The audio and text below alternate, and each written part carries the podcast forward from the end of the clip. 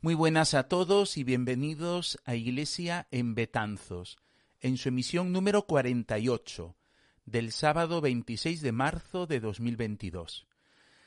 En esta emisión vamos a hablar de la consagración de Ucrania y Rusia al corazón inmaculado de María, hecha por el Papa Francisco el viernes 25, y finalizaremos con el tablón de anuncios.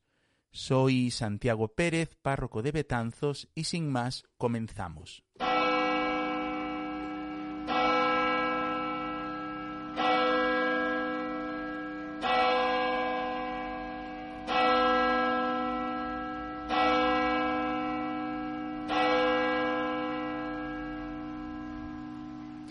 Estoy grabando esta emisión el mismo sábado 26 de marzo, por eso sale más tarde de lo normal bueno, de lo normal, de lo que cabría esperar. Eh, estoy grabando hoy sábado porque quise esperar a la consagración del Papa Francisco a, la Virgen María, al Corazón Inmaculado de María, la consagración de Ucrania y de Rusia, para poder poneros el audio. Y el audio que os voy a poner eh, es el, audio eh, que se emitió desde la, desde la página web del Vaticano con la traducción al español, en el que se va a oír de fondo al Papa Francisco y vais a seguir la, traducción, aunque yo creo que en italiano se podría entender bien. Pero bueno, por si acaso. El Papa Francisco ha consagrado eh, el viernes 25 de marzo, día de la Anunciación, ha consagrado a Rusia y Ucrania al corazón inmaculado de María, ¿no? Eh, en un acto histórico que desde Fátima se repitió eh, por parte del cardenal Krajewski, ¿no? y en el que se reunieron pues, muchos religiosos y fieles de, los cinco continentes. El acto eh, pues, ocurre un mes después de la invasión rusa a Ucrania, ¿no? y tuvo lugar en el marco de la celebración penitencial 24 horas para el Señor, ¿no? una iniciativa de cuaresma que hacen todos los años en el que el Papa pues baja a la basílica a confesar y él también se confiesa, ¿no? Bueno, pues en el marco de esa celebración penitencial tuvo lugar la consagración de Rusia y Ucrania. En torno a las seis y media, además yo estaba en misa en, en el norte, en Infesta, en torno a las seis y media, el Santo Padre pidió la intercesión de la Virgen María, la intercesión por la paz, y consagró al mundo entero y en especial a Rusia y Ucrania, a su inmaculado corazón. Eh, allí en la basílica estaban unas dos mil personas, estaban prácticamente todos los embajadores de países ante la Santa Sede y según el, el director del portal Zenit, también se pudo ver al, al, embajador ante la Santa Sede de Ucrania y dicen que también al embajador ante la Santa Sede de Rusia. De hecho, el embajador ucraniano incluso compartió una foto en su Twitter, por lo visto, aunque tuvo ahí una confusión porque le decía que estaban en misa, pero era un acto, una celebración penitencial.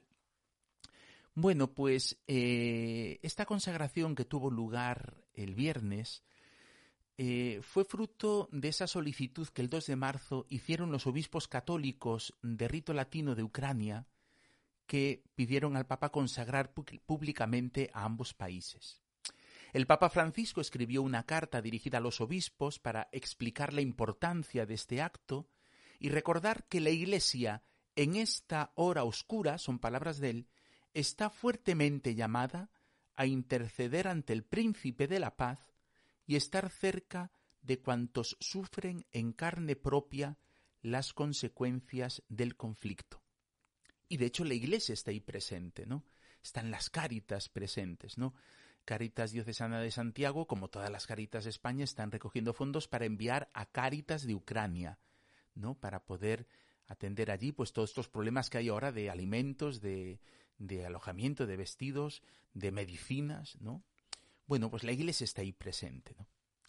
Bien, mmm, yo supongo que sabréis que hubo una consagración específica de Rusia a pedido de la Virgen María cuando se apareció en Fátima en 1917. A los pastoriños, a, Lucía, a Francisco y a Jacinta, la Virgen les dijo, vendré a pedir la consagración de Rusia a mi inmaculado corazón y la comunión reparadora de los primeros viernes. Si se atienden mis deseos, Rusia se convertirá y habrá paz. Si no, esparcirá sus errores por el mundo, promoviendo guerras y persecuciones a la Iglesia. Esto fueron palabras de la Virgen en, en Fátima. Esa petición de la Virgen María se hizo realidad el 25 de marzo de 1984 también solemnidad de la Anunciación del Señor. San Juan Pablo II, aquel día, consagró Rusia a su inmaculado corazón. Y fue un hecho confirmado por Sor Lucía. Dijo que había sido verdadera consagración, ¿no? Ella confirmó que era precisamente lo que había pedido la Virgen. Es curioso que al poco tiempo cayó el muro de Berlín. Es, curioso, ¿no? Es curioso. Bueno, pues este viernes, exactamente 38 años después, frente a la devastadora guerra que ha golpeado el este de Europa, que está golpeando el este de Europa y que estamos ya padeciendo las consecuencias nosotros aquí en España, ¿no? El Papa Francisco ha vuelto a consagrar este país junto con Ucrania al corazón inmaculado de María. En la humilía en la humilía de la ceremonia penitencial, que no misa, como pensaba el embajador de Ucrania, en la humilía eh, el Papa posó su mirada sobre la guerra en Ucrania y dijo, en estos días siguen entrando en nuestras casas noticias e imágenes de muerte, mientras las bombas destruyen las casas de tantos de nuestros hermanos y hermanas ucranianos indefensos. Y dijo, la guerra atroz que se ha abatido sobre muchos y hace sufrir a todos, provoca en cada uno miedo y aflicción. Nosotros solos no logramos resolver las contradicciones de la historia, y ni siquiera las de nuestro corazón, dijo el Papa, ¿no?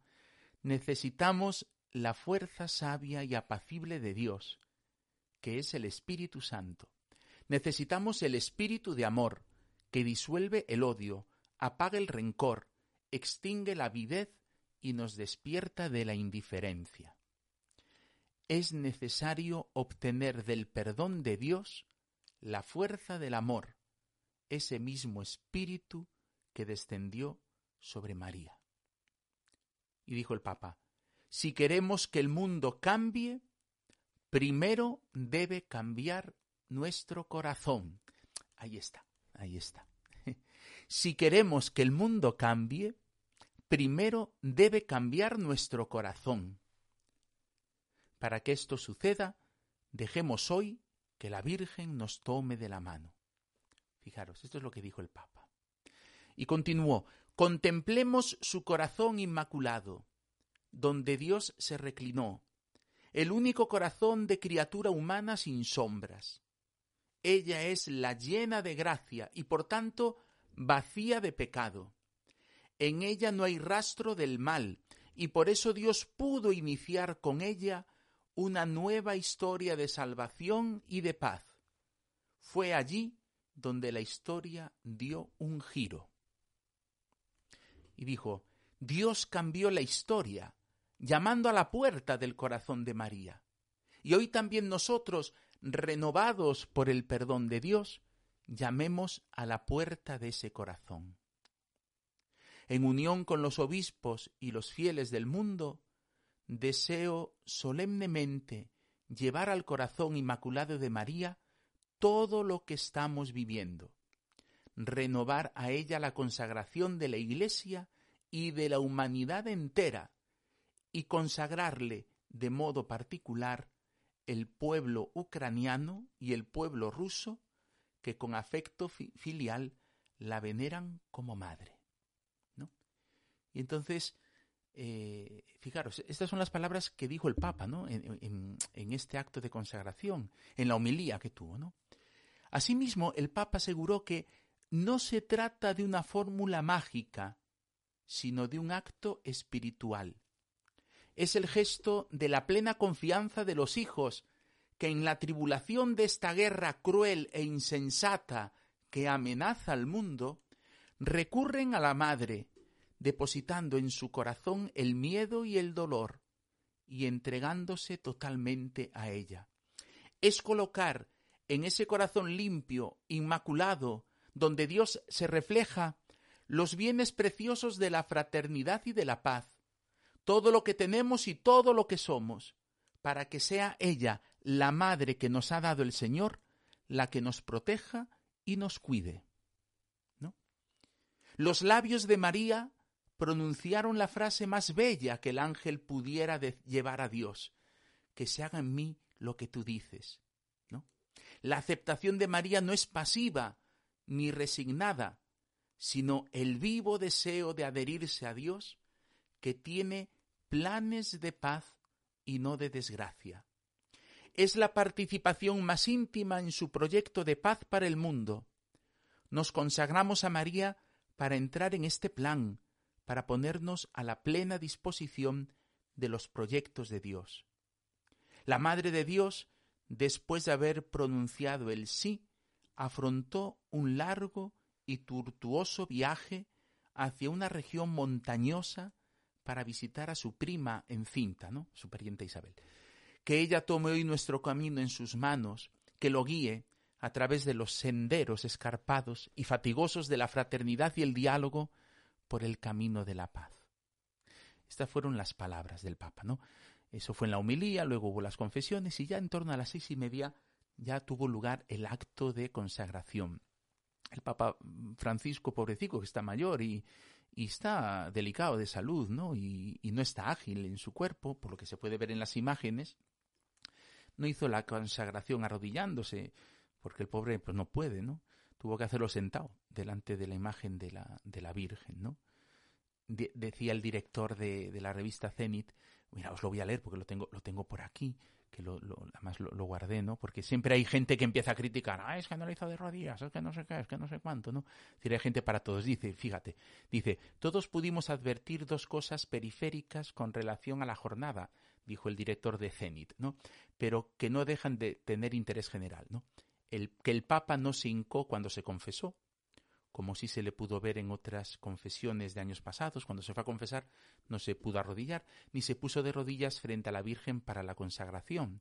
Y dice, esto no es una constatación para criticar, sino para evidenciar que el estado de salud no ha mejorado, pues se le sigue viendo la dificultad que tiene para caminar, ¿no?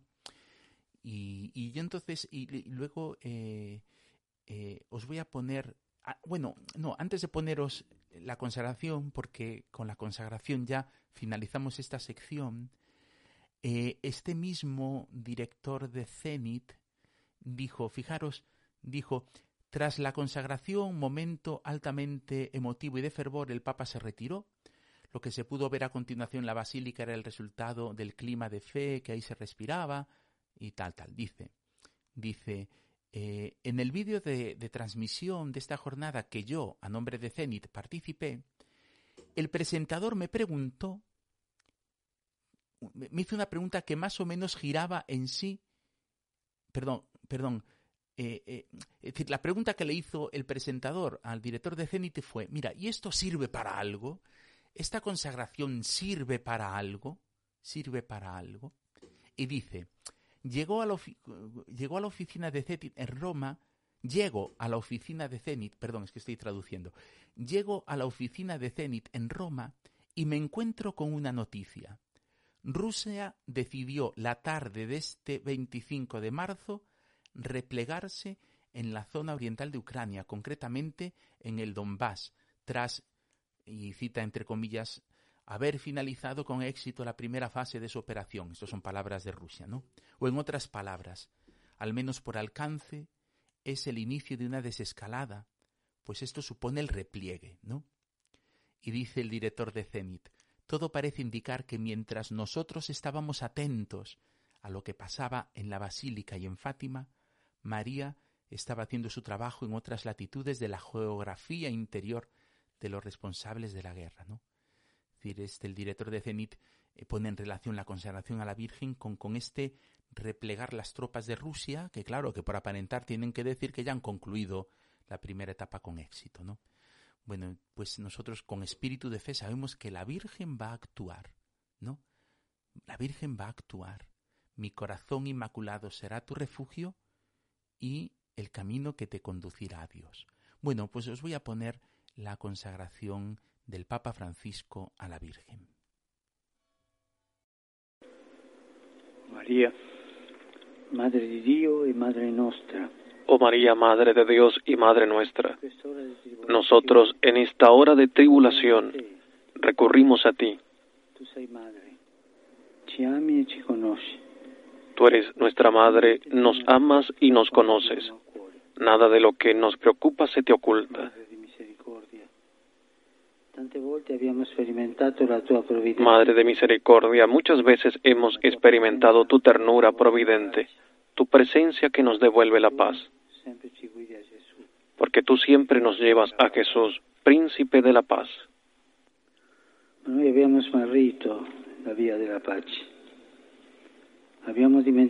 Nosotros hemos perdido la senda de la paz. Hemos olvidado la lección de las tragedias del siglo pasado el sacrificio de millones de caídos en las guerras mundiales.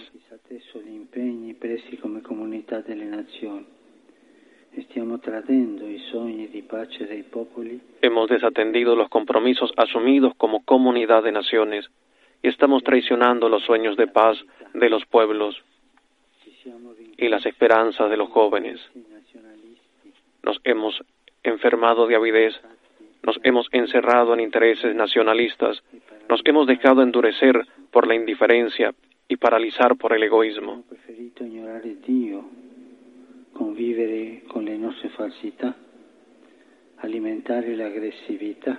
Hemos preferido ignorar a Dios, convivir con nuestras falsedades, alimentar la agresividad, suprimir vidas y acumular armas, olvidándonos de que somos custodiados de custodios de nuestro prójimo y de nuestra casa común. Hemos destrozado con la guerra el jardín de la tierra. Hemos herido con el pecado el corazón de nuestro Padre, que nos quiere hermanos y hermanas.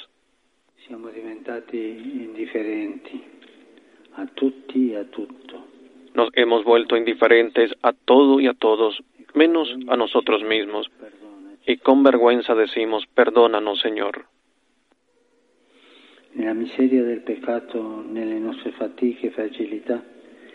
En la miseria del pecado, en nuestros cansancios y fragilidades, en el misterio de la iniquidad del mal y de la guerra, tú, Madre Santo, nos recuerdas que Dios no nos abandona, sino que continúa mirándonos con amor, deseoso de perdonarnos y levantarnos de nuevo.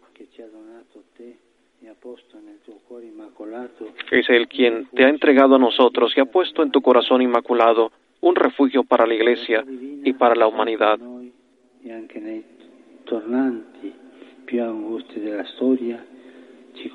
por su bondad divina, estás con nosotros e incluso en las vicisitudes más adversas de la historia nos conduces con ternura.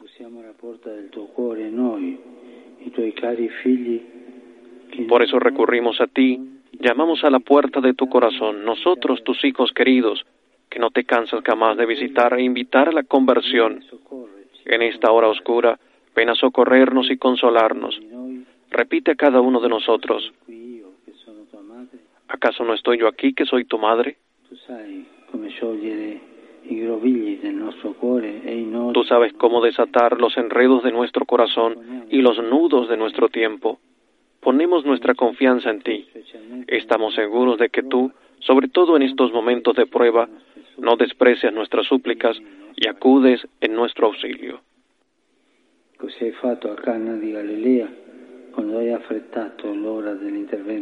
Así lo hiciste en Cana de Galilea cuando apresuraste la hora de la intervención de Jesús e introdujiste su primer signo en el mundo.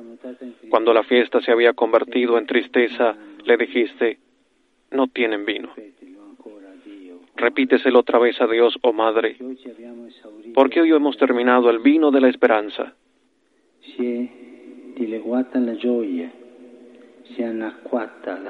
Se ha desvanecido la alegría, se ha aguado la fraternidad.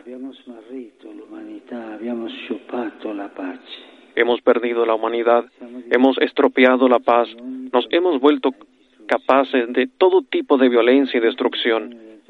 Necesitamos urgentemente tu ayuda materna. Dunque, oh. Acoge, oh Madre, nuestra súplica.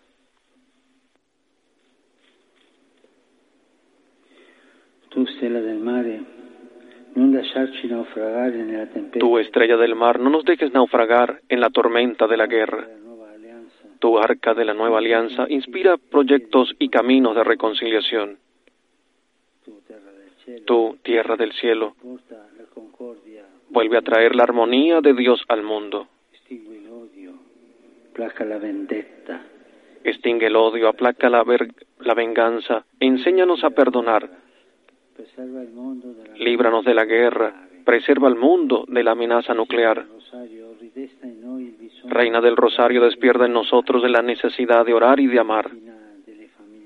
Reina de la familia humana, muestra a los pueblos la senda de la fraternidad. Reina de la paz, obtén para el mundo la paz.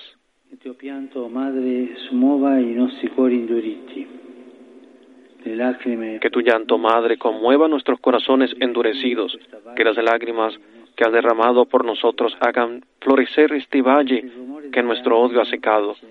Y mientras el ruido de las armas no enmudece, que tu oración nos disponga la paz, que tus manos maternas acaricien a los que sufren y huyen bajo el peso de las bombas. Il tuo abbraccio materno consoli quanti sono costretti a lasciare le loro case e il loro paese. Que tu abrazo materno consuele a los que se ven obligados a dejar sus hogares y su país. Que tu corazón afligido nos mueva a la compasión, nos impulse a abrir puertas y hacernos cargo de la humanidad herida y descartada. Santa Madre di Dio, mentre stavi Santa Madre de Dios, mientras estabas al pie de la cruz, Jesús viendo al discípulo junto a ti te dijo, ahí tienes a tu hijo, así nos encomendó a ti. Después dijo al discípulo, a cada uno de nosotros, ahí tienes a tu madre.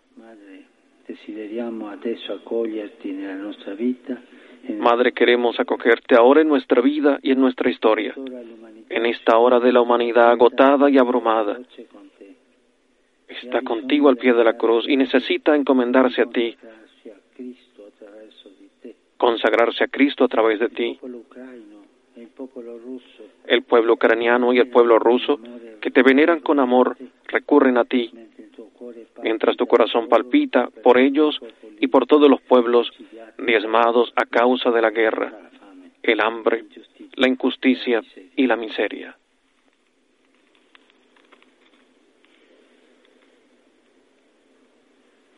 Noi dunque, Madre di Dio e nostra, solennemente Por eso, Madre de Dios y nuestra, nosotros solemnemente encomendamos y consagramos a tu corazón inmaculado nuestras personas la Iglesia y la humanidad entera, de manera especial Rusia y Ucrania.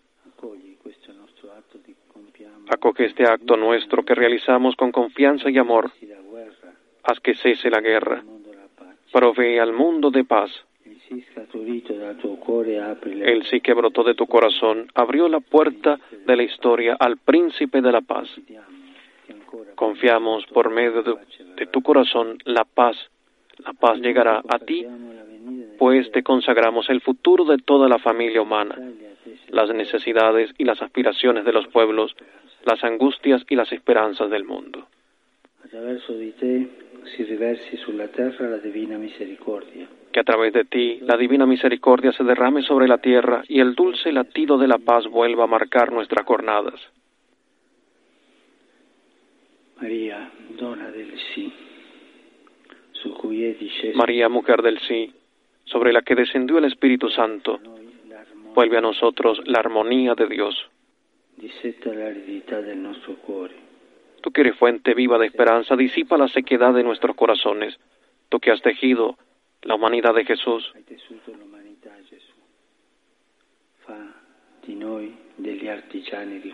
haz de nosotros constructores de comunión.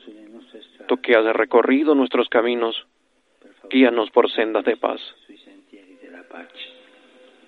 sui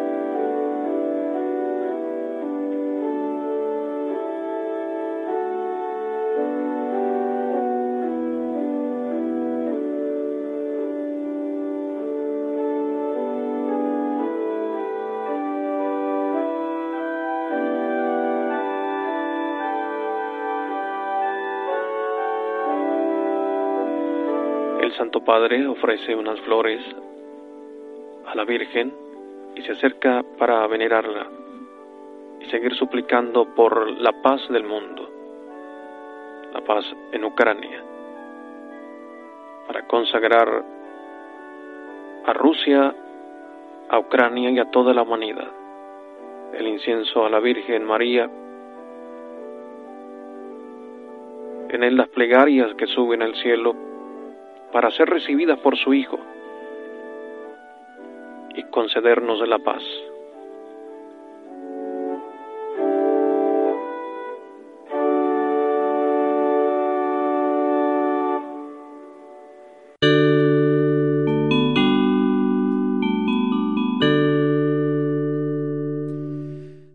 Demos gracias a Dios porque en esta semana no hemos tenido ningún fallecimiento. Eh, esto se emite el, el, sábado 26 de marzo. Mañana, domingo 27, en la misa de las siete y media de la tarde, tendremos misa de ánimas por todos los fallecidos en el mes. La vamos a aplicar por Fernando Gómez Cachaza, por Antonia Riva García, por Elisardo Rosende Otero, por María José Mosquera Mosquera, por Amparo García Germade, por María José Martínez Couceiro, por María José Fernández Torres, por Benito Dopazo Fernández, por María Lareo Velo y por Concepción Flores Abuín. El viernes tendremos la presentación de la Semana Santa a los medios de comunicación y a todas las personas que queráis asistir. Será a las 12 de la mañana en el Salón Azul del Liceo. Será la presentación de la Semana Santa. Todos los actos que vamos a tener, conciertos y procesiones. Y ese viernes es primer viernes de mes, por tanto tendremos confesiones a partir de las seis y media de la tarde en la iglesia de Santo Domingo y adoración eucarística a partir de las seis de la tarde y luego tendremos misa a las siete y media.